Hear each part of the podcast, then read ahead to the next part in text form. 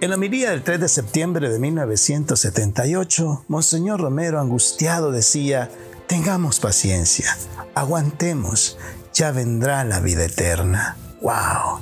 Tremenda frase, tremenda reflexión.